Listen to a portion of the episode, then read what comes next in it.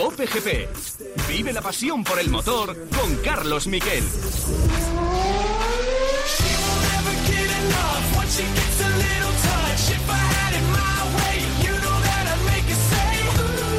Hola, ¿qué tal? Buenas tardes, bienvenidos a Cope GP. Os voy a contar cómo ha sido mi mañana y la verdad es que ha sido muy entretenida. Ha habido un momento que era, pues eso, Nacho Cano, con, en un ordenador tenía la presentación de Alfa Romeo, tenemos coche nuevo en la oficina, Alfa Romeo C41, bastante cambiado con el anterior, claro, viene de un coche que era realmente nefasto y la verdad es que eh, al final, bueno, pues es un coche que tiene un morro nuevo, que tiene también una parte trasera más compacta, pero se han gastado toda la evolución en ese morro y suspensión delantera. Tiene que correr más en las rectas y, además no perder carga en las curvas, que era lo que les pasaba. Yo creo que el Alfa es una pista de lo que vamos a tener después con eh, Ferrari. Pero a la vez que eso estaba la presentación de Honda Repsol. Honda Repsol no se habla de la mecánica, no existe la mecánica, es curioso. En el mundo de la Fórmula 1, que si la válvula, que si el diseño aerodinámico, no, no. Aquí la mecánica se llama cómo va a estar Mar Márquez. Y de momento Mar Márquez ya no va a estar en los test de Qatar y lo tiene complicado para llegar a la primera carrera el 28 de marzo. Ese es el gran titular de la mañana, en una mañana en la que también hemos estado pendientes de Jerez, donde ha estado Carlos Sainz, en la que hemos estado pendientes de otras cosas que os vamos a desgranar ahora mismo en titulares.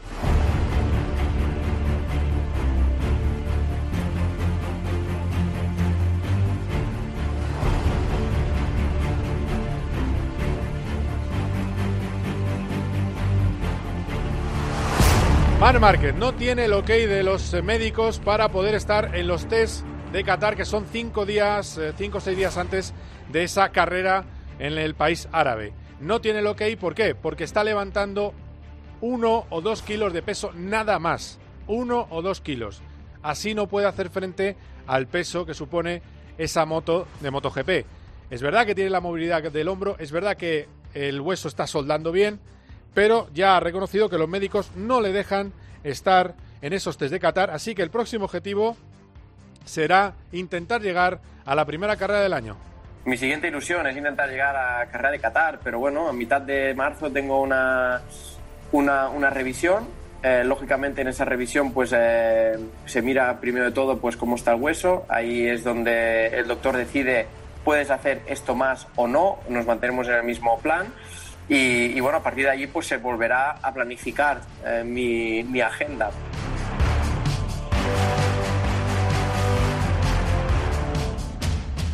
Esa es eh, la situación para Mar Márquez que ha estado muy explícito. Luego vamos a contar lo que hemos hablado con él. Dos minutos y quince segundos muy jugosos que hemos podido eh, bueno, hacerle un par de preguntas, las cuales, bueno, no voy a deciros nada. Están muy bien. La respuesta está muy bien. Yo creo que hay un lema que ha cambiado en la vida de Mar Márquez que después vais a, vais a escuchar. Y también era el estreno de Paul Espargaró. Paul Espargaró sabe que una de las quejas de Lorenzo y de las quejas sobre su anterior, su antecesor en el puesto, que era Alex Márquez, era el periodo de adaptación. Bueno, pues él va a por todas. Si tiene que caerse en los test de Qatar, se caerá. Va a intentar domar el tren delantero de la Honda para estar desde el principio luchando por los puestos de podio este es Paul Espargaró. Es complicado porque evidentemente el año pasado fue un año muy bueno. Terminé quinto empatado a puntos con el cuarto que fue Dobby, con eh, podios, con poles. Fue un año muy completo y evidentemente terminar eh, por delante del cuarto eh, va a ser muy, muy, muy complicado. ¿no? Estamos hablando del top 3 del Mundial, pero sin duda es el target que tengo, es el target que me he planteado y quiero quiero ser campeón del mundo con Honda algún día y por eso pasa a ganar carreras, hacer podios y, intentar pues eh, luchar por todas las carreras que, pueda en lo más alto del cajón. Hablamos de Fórmula 1. Ha sido una mañana, como os decía antes, que es muy completa porque va a estar tres días en Jerez. Está la gente buscando huecos donde ver a Carlos Sainz. La noticia de hace una hora escasa es que va a seguir vinculado con Estrella Galicia, su cerveza de confianza, Estrella Galicia 00, pero claro, cuando tú estás con un piloto, en el caso de los grandes equipos tienes que pasar por la caja de la escudería. Bueno, pues va a ser partner, como se llama en largo, es decir, patrocinador también, uno de los patrocinadores, la cerveza de Ferrari. Y va a estar efectivamente su logo en la manga de los dos pilotos, tanto de Leclerc como Carlos Sainz. Esa es una de las noticias, pero la otra noticia viene del YouTube de Peter Windsor. Ahí eh, bueno, pues entrevista del veterano periodista con Flavio Briatore. Briatore ha hablado de todo un poco, ha dicho que está, confían en Luca Di Meo, que el proyecto de Renault es bastante estimulante para 2022, que ve a Fernando Alonso eh, pues bastante motivado, refrescado, es decir, renovado después de dos años fuera. Además, eh, confiesa que va a estar seguro en los test, que seguro va a estar en los test, que le ve físicamente bien y que además y que estuvo un día en el que no pudo hablar de porque tenía una prótesis puesta. Eh, al final, lo más complicado son esos dos, dos piezas dentales que ha perdido. Creo que podía haber estado en unos test que hoy también eh, hemos visto de, en Paul Ricard con el Renault RS18, que ha ido Esteban Ocon, sorprendentemente. Se los ha perdido, bueno, no pasa nada. Sigue el proceso de recuperación de Alonso y no perdáis las declaraciones de Briatore. Fernando no ha parado de conducir, de estar subido en un coche todo el tiempo compitiendo. Ha tenido la mala suerte de sufrir este accidente, pero creo que estará listo para la primera carrera. Se ha roto dos dientes, ha tenido mucha suerte. El primer día no podía hablar, pero es algo normal. Está totalmente recuperado. Le he dicho que si no deja la bici le encierro en el garaje, no a la bici. Te encierro a ti en el garaje.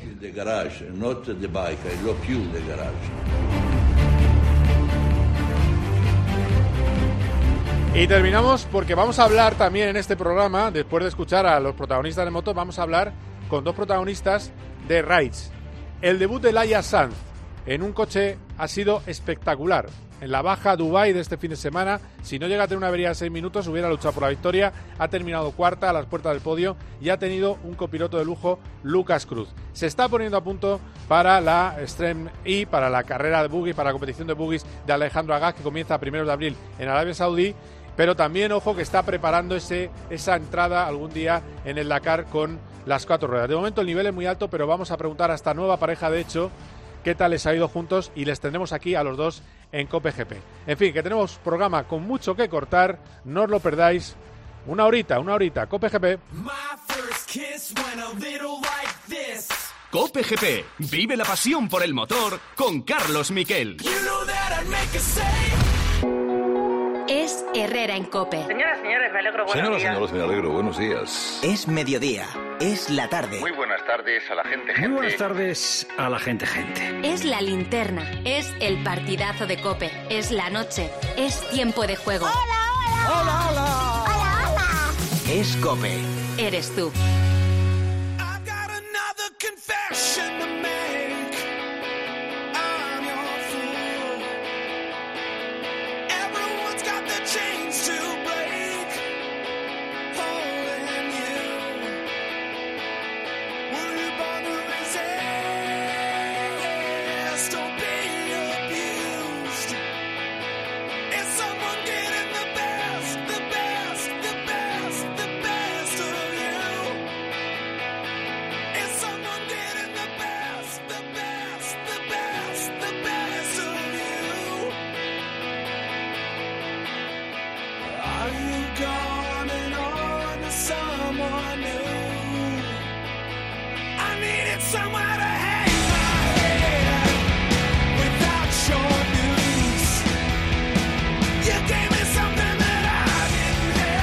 Vuelve a este programa y está dedicado a él este tema de Foo Fighters. ¿Qué tal, Borja? Buenas tardes, ¿cómo estás? Muy bien, Carlos. Y además, eh, así que viene al cuento, lo, les vi en el Circuito de las Américas. Anda. Dieron un concierto, diría, hace dos años, eh, porque solían hacer un concierto ahí, se hace en el anfiteatro ese que hay en medio del circuito, donde Ah, sí, suelen sí. hacer la típica firma de autógrafos de sí. los pilotos, que es muy chulo.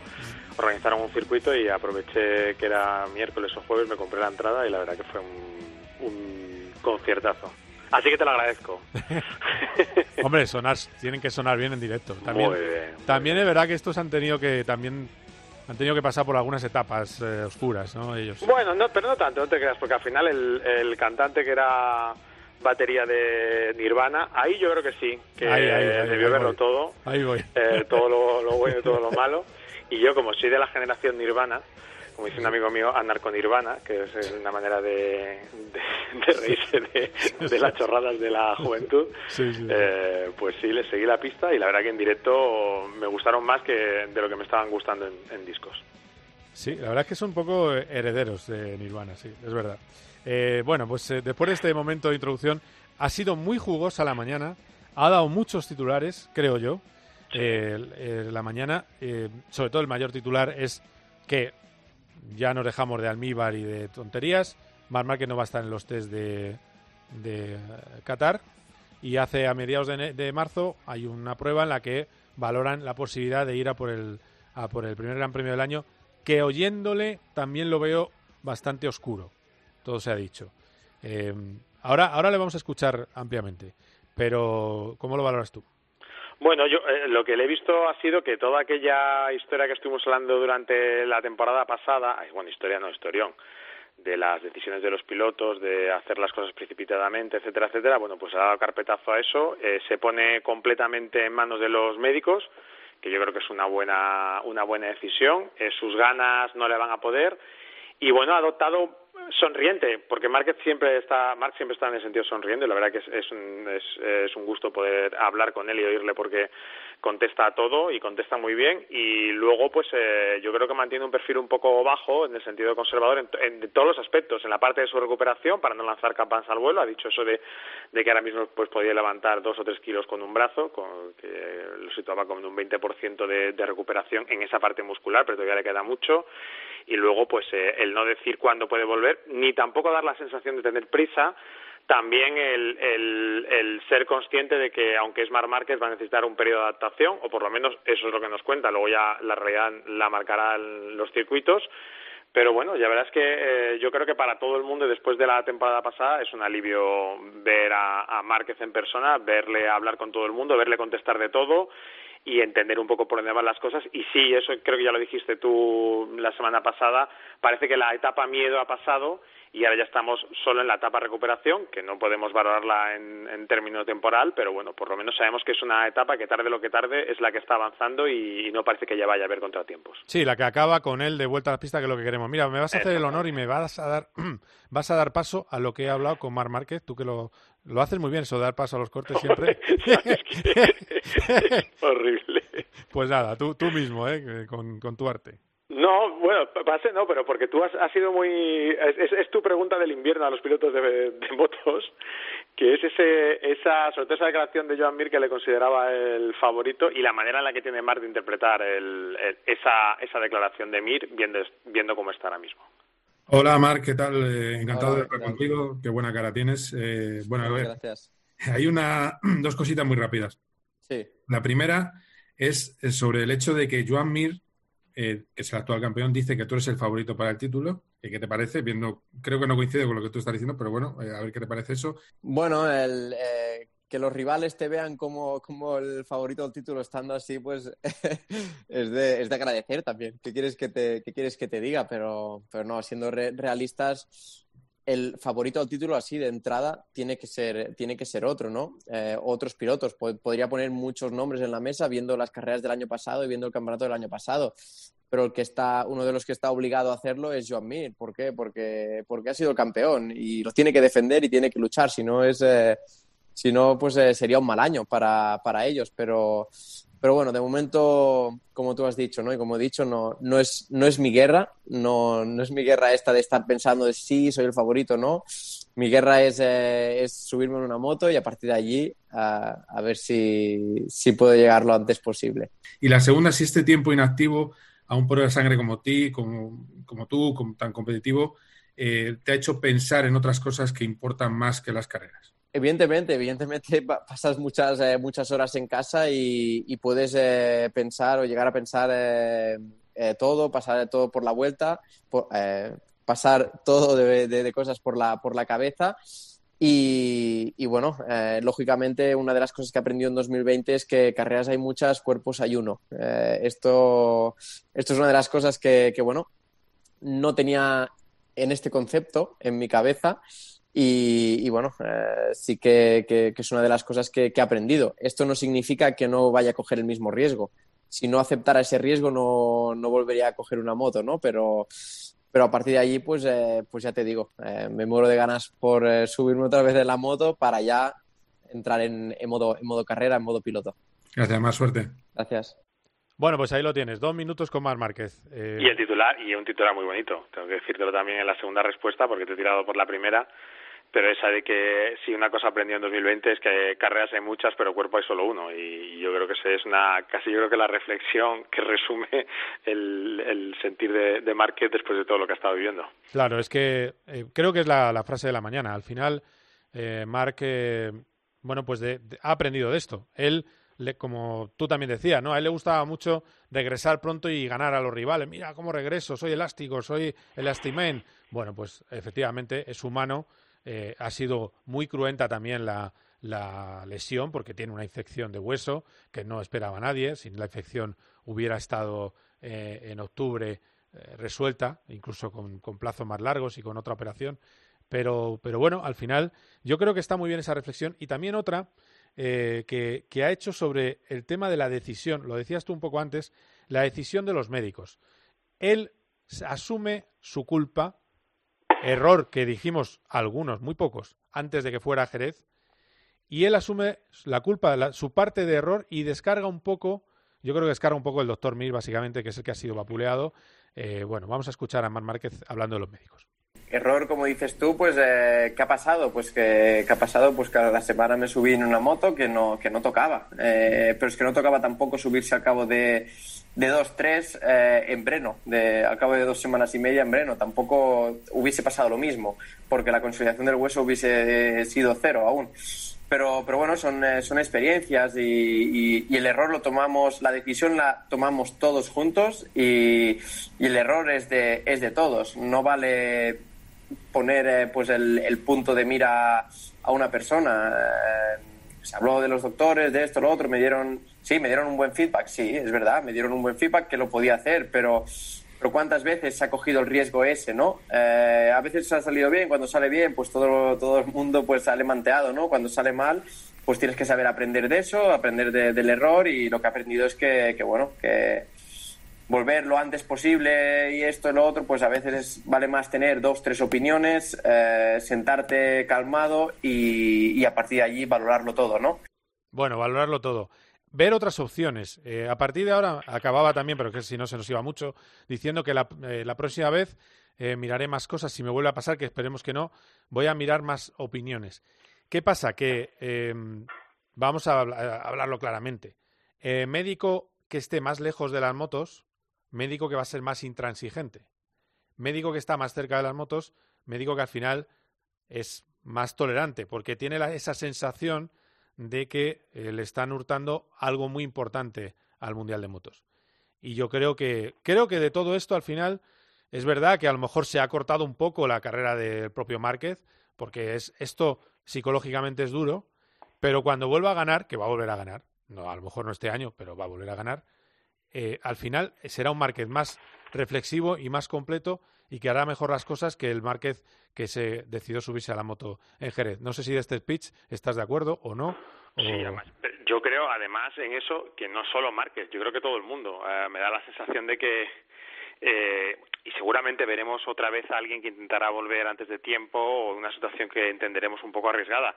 Pero es muy probable que tanto para la parte médica del Mundial, la que, la que corresponde a la organización, que de esto habrá aprendido, como la parte de los propios pilotos, todos tendrán un poco la referencia de lo que, de lo que le está pasando, porque voy a decir lo que le ha pasado a Marc, pero todavía le está pasando porque todavía lo va arrastrando y sí, sí va, va, va a marcar antes y después en la manera de entender la las lesiones y evidentemente la manera de, tomar las decisiones de Marc. Marc tiene ya 28 años, esto ha sido un palo muy duro y, es evidente pues que, le ha hecho madurar y le hará eh, tendremos el mismo Marc en ciertos sentidos, me imagino, porque además se le nota a la hora de hablar que en eso no ha cambiado, pero bueno, tendrá un puntito más de, a la hora de pensar en determinados momentos que yo creo que, bueno pues le, vendrá bien y es un poco pues un salto a la, a la madurez de, de que no digo que no fuese maduro porque un tío que gana tanto el mundial de tantas carreras pues tiene que serlo. Pero bueno la parte esa de inconsciencia de la que por ejemplo hablaba mucho siempre su, su técnico Santi Hernández pues esa parte me imagino que, que ahora se, se disminuirá un poquito y bueno pues eh, tendrá otra manera de enfocar las cosas. Sí y y va a ser tremendo eh cuando cuando gane el, el próximo eh, va a ser yo estoy convencido que lo va a ganar es el que más va a disfrutar, ya lo verás. Vamos, va a montar una, no sé, yo, yo creo que, que va a coger un palo de billar y va a tirar eh, mesas de operaciones, no sé, cualquier locura. Pero bueno, hablemos de Paul Espargaró. Me parece que se le ha ido, se le ha ido un poco la olla poniéndose tanta carga de presión desde el minuto uno de la temporada encima, hablando de que tiene que buscar los podios? Bueno, yo creo que él es un discurso que mantiene desde que fichó por Honda. Eh, básicamente la, su concepción es eh, soy un tipo que que tiene ya una experiencia en el mundial, que llevo unos años. La carrera, mi carrera deportiva no ha salido como, como yo pensaba en la parte MotoGP, porque no salió la parte de Yamaha y luego lo de KTM pues fue una apuesta arriesgada que terminó dando sus frutos a final de año pero él por su situación en el mundial que terminó quinto empatado a puntos con el cuarto con Dovicioso y por la apuesta que hace Honda él, creo que su, su mente está en, en no imaginarse este año como un año de aprendizaje de transición sino exigirse lo máximo. Luego la pista dirá lo que tenga que decir. Hoy no lo ha dicho lo decía mucho el año pasado que y que esto podía ser un poco pues eh, eh, como se dice eso de puerta grande o enfermería no pues eh, eso no que te puede salir bien o te puede salir mal y que asume un poco ese esa apuesta y en su caso y en el momento de, la de su carrera en la que le llega él me da la sensación de que lo ve un poco más como una prueba personal. Soy capaz o no soy capaz y no creo que lo que no está poniendo es tiritas ni, ni excusas en ese sentido y sí que es verdad que, que, que se mete presión eh, lo tendrá complicado porque es una moto muy complicada va a tener cinco días desde en Qatar que es un circuito que suele ser un poco extraño, eh, que le permitirá probablemente prepararse bien para la primera carrera, pero a ver cómo enfoca las siguientes a ver eh, cuándo vuelve su compañero de equipo y, y, cuánta presión le pone y o cuánto le puede servir estar eh, a su lado y luego la presión que le venga del equipo satélite tanto de Alex Márquez como de, de Nakagami. Sí se mete mucha presión pero bueno entiendo que a la altura de la, de la profesión en la que está él ahora mismo y de su vida ya padre con hija etcétera etcétera pues entiendo que es como lo quiere se lo quiere plantear y, bueno veremos a ver si le sale bien la apuesta aquí en el guion pone paso a conversación de Carlos Miquel con eh, Paul en tus manos, Borja. Es que no me acuerdo muy bien exactamente que le has preguntado, no me hagas tener tanta memoria. bueno, hablamos ¿Qué, de... ¿Tú qué te crees? ¿Estoy solo esperando a que tú hables? hablamos de la presión con Paul Espargaró. Hola, Paul, ¿qué tal? ¿Cómo estás? Eh, Hola. A ver, te voy a hacer una pregunta muy fácil. Eh, vas a una silla de montar caliente, es decir, un puesto que han ocupado ya unos cuantos pilotos eh, últimamente, donde no, no ha ganado nadie desde Pedrosa. ¿Qué presión te supone eso? Y si es ya hora de romper la maldición. Pues espero que sí, que sea hora de romper la maldición y que sea yo quien, quien lo haga, pero, pero bueno, eh, que no lo haya conseguido nadie eh, desde tiempos de, de, Dani denota una, una dificultad muy elevada, ¿no? Y que, que, esta moto es crítica, que es complicada, que es compleja y que eh, tiene un estilo de pilotaje muy marcado para conseguir resultados. Ese estilo de pilotaje, de pilotaje es el de Mark, porque es el que ha liderado el equipo en los últimos años y ganando títulos, carreras, etcétera. Y bueno, hay que intentar mimetizar lo que él hacía, intentar copiar todo lo que sus técnicas, todo lo que él utilizaba para, para poder ir rápido y todo eso en un periodo de tiempo muy, muy corto porque eh, no puedo esperarme hasta mitad de temporada, porque a mitad de temporada ya prácticamente eh, luchar por los tres primeros, incluso por los cinco primeros, el tren habrá pasado, ¿no? Así que la adaptación tiene que ser rápida a pesar de solo tener cinco días. Eh, evidentemente va a ser complicado, como he dicho, es una moto que es difícil, pero bueno, eh, voy a tener que apretar tanto como pueda y, y, arriesgar desde la primera curva en Qatar. Gracias, dale duro. Gracias. Bueno, pues le va a dar duro y efectivamente se ha metido, eh, si había presión porque eh, son cuatro pilotos fuera en, en poco tiempo, pues eh, cuatro pilotos en esa moto en poco tiempo, pues eh, él se pone un poco más. Pero así es como van los toreros, hacen las cosas bien, bien los toreros. Eh, o sea que bien, bien, vamos a, vamos a por ello. ¿Cuál es la, la próxima cita, Borja? La próxima cita, está bien dicho esto, la próxima cita creo que es la semana que viene el equipo de, es Valentino Rossi. Eh, que es uno de los más esperados, eh, no porque vaya a haber nada nuevo, porque al final estamos ya un poquito en la, en la ¿cómo se dice? En, la etapa final de su carrera. Pero, pero bueno, sí por, por el cambio de colores, que es, va a ser significativo. Es el día 1. Lo que pasa es que no sé muy bien cómo van los, los días de la semana, pero que entiendo que es el lunes que viene, ¿no? Porque es, tenemos un mes de 28, sí, ¿no? Sí, es el lunes, sí, sí. O sea el que lunes el lunes otra vez, perfecto. Yo yo me paso la mañana muy liado, pero mira, los lunes me viene muy bien porque luego... Parece que, parece que lo están poniendo para ti, porque sí, la, sí. ya digamos lo siguiente que, que es el campeón del mundo eh, con su compañero, eh, Joan Mir, con su compañero de equipo Alex Rinjas, va para el sábado 6 de marzo y esto va a coincidir con el, ya con los pilotos en Qatar eh, y ya, ya prácticamente con las motos en pista, que es lo que espera Suzuki, hacerlo directamente en el, en el circuito y un poco más estilo, aunque sea virtual, pero un poco más estilo clásico. Sí, porque va a ser la primera cita de entrenamientos es, eh, o sea, ¿cuánto, ¿cuándo son los entrenamientos de Qatar? Que, la pregunta iba por ahí. Eh, ¿Cuándo son los entrenamientos? Porque son en dos partes, cinco días, ¿no? Sí, son cinco días. Que hay una hay una primera parte, hay una primera parte. O sea, el primer día es solo para para lo que llaman el el shakedown, que es el, la puesta a punto de las motos, que solo están los pilotos de prueba, y luego y luego va a haber dos días para los pilotos para los pilotos eh, no, un día para los pilotos eh, novatos, el día 5 de marzo. Luego el día 6 y 7 van a poder rodar todos, y el día 6 es el día de la presentación de, Suzuki, con lo cual quiere decir que estamos hablando de viernes eh, novatos, que incluimos a Jorge Martín, el piloto español, más Marini y Bastianini. El día 6, 7, sábado y domingo, con todos los pilotos, descansarán 8, 9 y luego 10, 11 y 12, que era el test original. O sea, esos cinco días van a tener, con dos de, descanso para, para los dolores típicos de agujetas y demás que, sufren cuando no han cogido la moto durante tanto tiempo. Y ahí empezaremos a tener las primeras pistas de muchas cosas, no de Márquez, pero sí, por ejemplo, tendremos una pista, yo creo que será interesante, de, de la moto. Si el que es el piloto de pruebas que está allí, eh, tiene un buen resultado. También Paul, evidentemente, Alex Marquez, tal, querrá decir que hay moto y eso pues supongo que tranquilizará a Marc, aunque ya sabemos que pone el resto. Y también veremos a ver el resto de fábricas que han sido capaces de hacer durante el invierno. Ya hablamos la pasada semana de Yamaha, que tiene un plan súper intenso de entrenamientos, incluyendo a Crutchlow.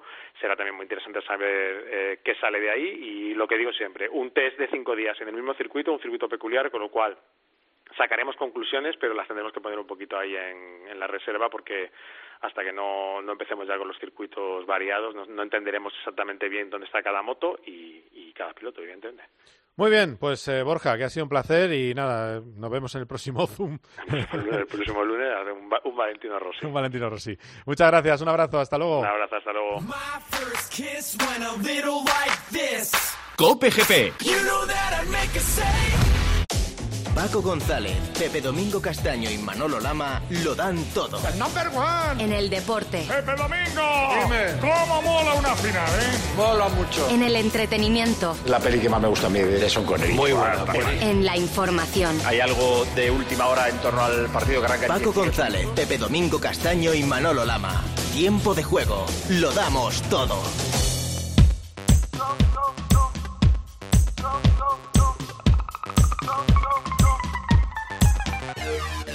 So many people living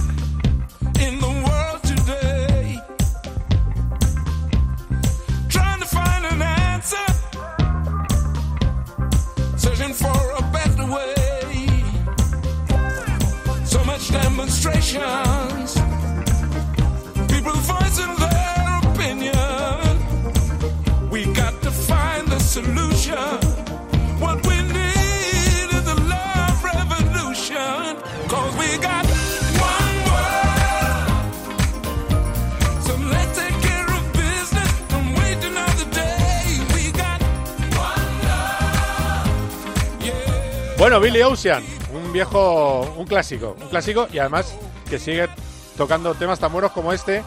Y ahora pues me pongo de pie porque pilotazo de coche, Laia Sar, ¿qué tal? ¿Cómo estás? Hola, buenas. A ver, eh, lo tuyo con las cuatro ruedas, si no tienes ese problema de seis minutos que tuvisteis, yo creo que podrías haber luchado por la victoria ante cuatro sin mucho problema en, en la Baja Dubai, así que ha sido un debut magnífico, ¿no?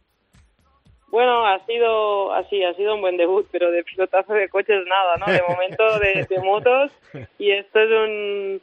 Bueno, ahora hay que aprender muchísimo. Eh, no, me considero para nada piloto de coches todavía. Hay que hay mucho camino que recorrer y sí es verdad que, que empezó todo bien y que, que bueno que tuve también pues buen feeling con Lucas, que al final yo era la primera vez que iba con copiloto en un rally ride y, bueno, creo que al final pues, pues aprendí a escuchar, a, dejarme guiar, digamos, y luego pues sí, tuvimos un problema, sobre todo el, el, sábado, que rompimos un palier y estuvimos ahí mucho mucho rato parados y en una baja pues pues es imposible de recuperar, ¿no? Entonces, y el, domingo también rompimos una correa eh, y bueno, eh, también es, es, el tema de, de, que estoy acostumbrada, ¿no? A que la moto nunca es el límite, siempre es el piloto, digamos, y aquí pues en, las cuatro ruedas hay que dependes más de, la mecánica ¿no? y de cuidar y de saber cuidar la mecánica y conocer bien los límites del vehículo claro claro porque por ejemplo el tema de dunas que creo que se te ha dado muy bien qué diferencia has notado de,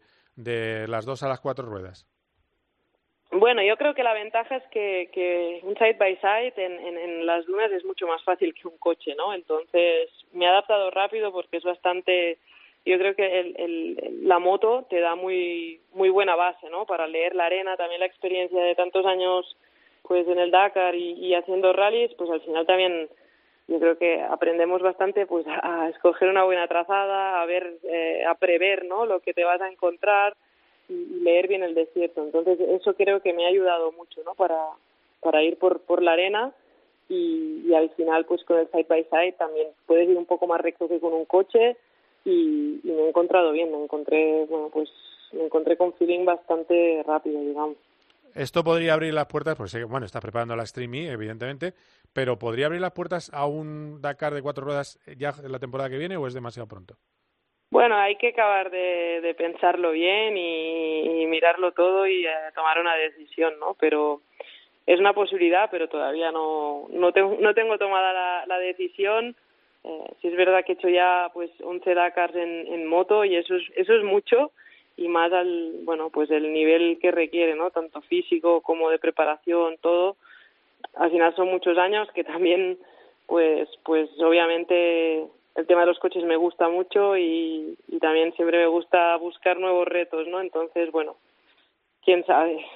Bueno, te ha, te ha, buscado un buen copiloto, Carlos Sainz. ¿eh? Yo creo que es de los buenos. Eh, le tengo aquí, que es, eh, le tengo aquí. Hola, Lucas Cruz, ¿qué tal? Hola, buenas tardes. ¿Qué tal la alumna? Muy bien, muy bien, muy bien. Contarme alguna anécdota que hayáis vivido así curiosa. Cuéntame, Lucas. No, bueno, yo creo que, que ha sido una, una actividad positiva, ¿no? Eh, no íbamos con ninguna expectativa, sobre todo era rodar y probar el, el coche, ver un poco el, el feeling con Laia con el coche y yo creo que, que ha sido ha sido muy positivo, ¿no? Eh, empezar empezar un, una carrera tan tan complicada de, de arena como es como es Dubai que casi tiene el 90% de la especial son, son dunas, yo creo que, que ha sido una buena toma de contacto y la verdad es que muy bien. Elaya, no sé, tú, como que acostumbrada a la soledad de la moto, debías decir, ¿y esta voz que no sepa, que no se calla nunca? ¿Esto era, era raro, era raro al principio y además, claro, estamos tan acostumbrados a hacerlo todo por nosotros mismos que se hacía como raro, ¿no? Recuerdo un punto que, que había todas las roderas para un sitio que no era y Lucas me decía como de desviarme, digamos, y, y claro, me, costó, pero al final yo creo que le hice bastante caso y, y, me acostumbré bastante rápido. Yo creo que nos adaptamos bien y, y fue una buena experiencia, ¿no? No solo para para entrenar para la Extreme que iremos sin copiloto, sino también para entender cómo funciona en los rally rides, ¿no? El, el hecho, bueno, pues eso, que estamos acostumbrados a hacerlo todos solos y, y aquí cambia y hay que confiar mucho en el, en el copy. Sí, porque de, Lucas, ¿qué destacas? Bueno, evidentemente ahí está el palmarés, ¿no? Pero ¿qué, qué destacarías de Lucas, de, la experiencia? Bueno, diría que, que, que, se lo tomó muy en serio, ¿no? Eh, y eso pues es de agradecer porque al final, eh, pues eso, íbamos allí a entrenar y ya está, pero, pero muy profesional y, y luego pues eh, sobre todo también dándome muy buenos consejos el día del, del checkdown en la arena, claro, yo no tenía ni idea, o sea, empezaba de cero y, y para, para bueno ir un poco más rápido cada vez y coger confianza y la manera de cruzar las dunas me ayudó muchísimo también, me dio mucha confianza. Oye, Lucas, eh, ¿tenemos una futura ganadora del Dakar aquí? ¿Cómo lo ves? Primero de hacer el paso al, a los coches, ¿no? Yo creo que, que no, el, el inicio es bueno, la base es buena, es lo que decía Laia antes, ¿no? Que, que la, el ir en moto le, le ha permitido conocer todo tipo de, qué tipo de terreno, qué tipo de, de, arena, si es dura, si es blanda, si la duna corta o no corta, y todo esto es una ventaja y se nota mucho cuando vas dentro del coche. ¿no? Yo, ostras, yo me he sentido muy a gusto, me ha dado mucha confianza y luego yo creo que tenemos un carácter muy parecido, los dos muy tranquilos y dentro del coche se notaba ¿no? que íbamos hablando y íbamos hablando bastante tranquilos dentro del coche. A ver, Lucas, igual, igual eh, es menos nerviosa que Carlos, ¿no? Que Carlos en el coche es un volcán. Bueno, también, también, también contamos que la velocidad a la que vamos era diferente, ¿no? Pero que, que, que el ritmo, el ritmo yo creo que, que ha sido bueno, que, que bueno, para ser la primera vez, la primera toma de contacto, no estábamos eh, tan lejos de, de los pilotos de cabeza y sobre todo nosotros nuestro planteamiento era, era acabar, hacer los máximos kilómetros posibles y los que estaban luchando por, por la carrera, bueno, partían ya sin piezas de recambio, sin herramientas, sin, sin ningún tipo de, de utensilio para poder reparar y cualquier problema que han tenido pues han, han, penalizado y han perdido muchísimo tiempo no entonces pues bueno en estos cochecitos cuanto como son muy pequeños uh, cualquier diferencia de peso en, en, en, cuanto a equipación se nota muchísimo en, en, los tiempos ¿Tienes algo que decirle que no lo hayas dicho ya? Porque como, como no, no, no interactuáis mucho entre vosotros, supongo que por culpa mía, claro, que estoy aquí en medio, pero algo que para romper el hielo este que no sé. Yo creo que Lucas ya está harto de mí de pasar allí unos días en el desierto está saturado ya. No no la verdad es que, que ha sido muy buena experiencia no yo creo que que el, el, el potencial está la, el, el ritmo está y bueno yo yo lo que he echado un poco de menos en esta carrera es que hubiese algo más de de pista para, para poder coger un poco más el, el aire los límites de, del, del vehículo, pero, pero en líneas generales yo creo que, que en las zonas complicadas donde se puede perder mucho tiempo, que es en, en la arena, yo creo que, que lo tiene muy claro, vaya. Eh, ¿da, para, ¿Da para hacer otra, otro rally antes de streaming los dos juntos o, o ya no, no da tiempo, no? No, ahora ya es, haremos algún entreno más, pero ya, ya sola Mm. Y, y, la verdad que supongo que si le robo tan a menudo a Carlos el copy se va, se va a enfadar. Entonces, no, no, ahora queda poco tiempo y a entrenar lo máximo posible aquí en casa y haremos algún entreno fuera también, pero ya de, de conducción, sin hacer ya más carreras. Lo próximo ya directos al Extreme. Bueno, bueno, pues a ver qué pasa. ¿Esto es el día 3 de abril, puede ser? ¿O qué día exactamente? ¿La primera en Arabia Saudí? ¿El año? Sí. El 3, ¿no? Vale, vale. Sí. Bueno, pues el 3 de abril estaremos pendientes de, de esas eh, carreras en lugares inhóspitos. ¿Ya sabéis la duración de la carrera en kilometraje exactamente o eso sigue todavía un poco en el aire?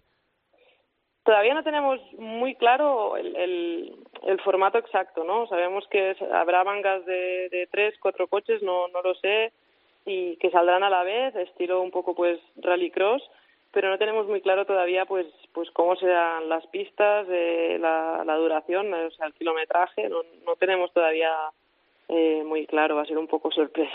Ya veo, ya. Bueno, sí, recordemos que correrán eh, los hombres en una, en, un, en una manga y las mujeres en otra, eh, y son dos eh, pilotos por, por coche eléctrico. Laia, que pues nada, encantado de verte con los coches, también lo que tú quieras, ¿eh? que el motor es una maravilla. Entonces, eso ya es a tu gusto. Pero si quieres dar el salto, es el camino, ¿eh? como dicen. El, ¿eh? Así que, que, que gracias, ¿eh, Laia? A vosotros, gracias. Gracias, un abrazo. Eh, Lucas, me quedo contigo. Eh, ¿Qué es lo próximo para ti? ¿O ahora eh, toca negocios particulares?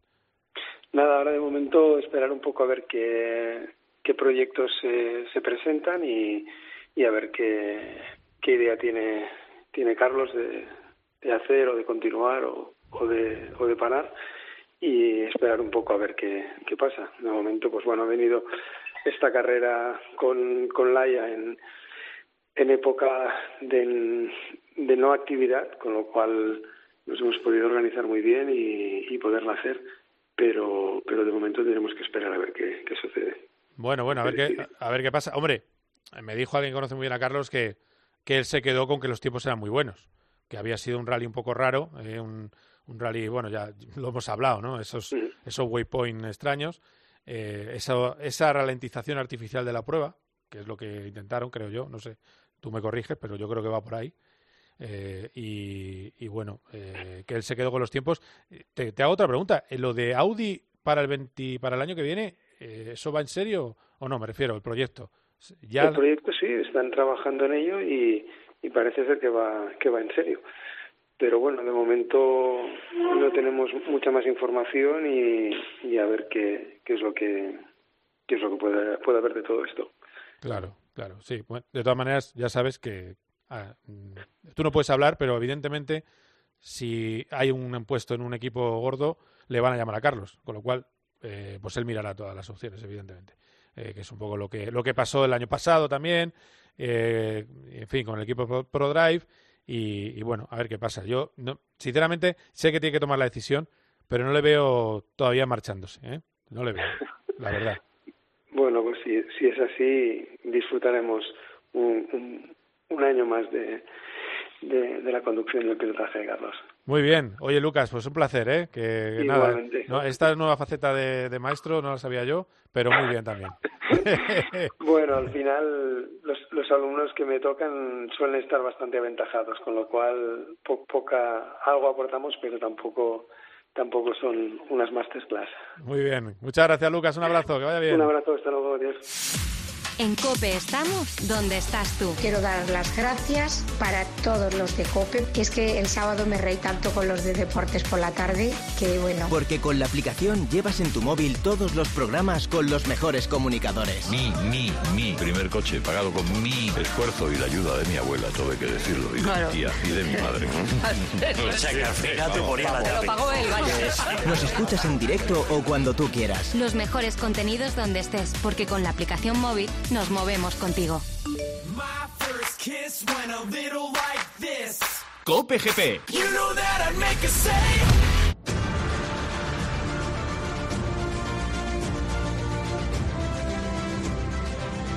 It's a great pleasure to welcome to the stage Kimi Raikkonen Antonio Giovinazzi. and Robert Kubica.